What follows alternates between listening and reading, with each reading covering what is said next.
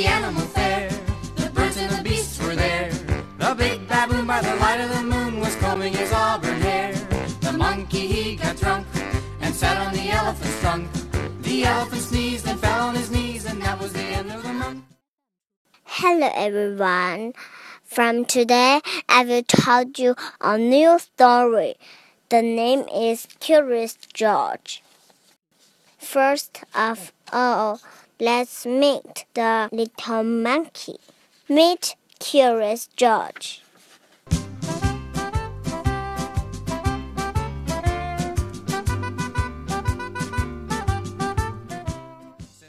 Meet Curious George. Curious George was a good little monkey and always very curious. Curious George lived in the jungle. Curious George was curious about the animals in his world. Curious George played with a baby alligator. He played with a baby elephant. Curious George liked to eat banana. He swung from a tree to tree in search of bananas. What else could Curious George find in a tree? A butterfly. One day, while sitting high in a tree, Curious George saw a hug banana. It walked right by him.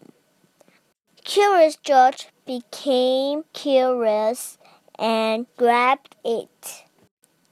But it was not a banana, it was a hat.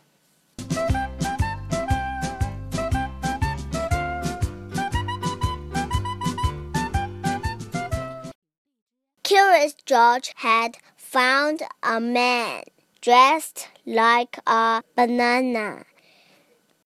The man wore a yellow shirt.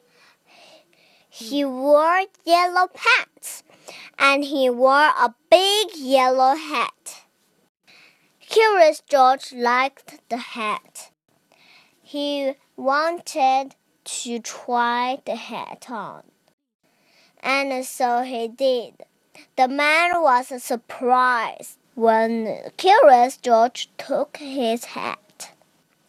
Curious George liked his new toy.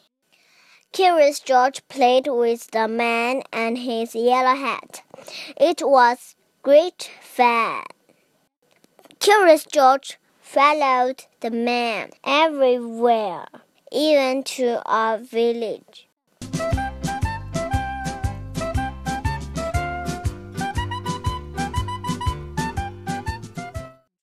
Soon, the man had to return home to the city. And so, Curious George decided to go too. He followed the man to a big ship.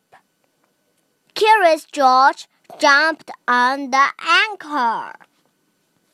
Before he knew it, Curious George was in a city. Zoom! People rode in fast taxi. George rode a taxi too. Hold on, Curious George.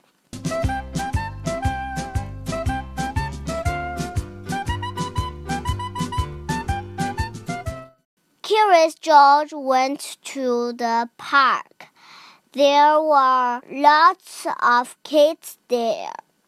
There was a man selling balloons. Each kid gave Curious George a balloon. Curious George floated up, up, up into the cloud. The view was amazing. With Curious George, every day was an adventure. The end. The monkey he got drunk and sat on the elephant's trunk.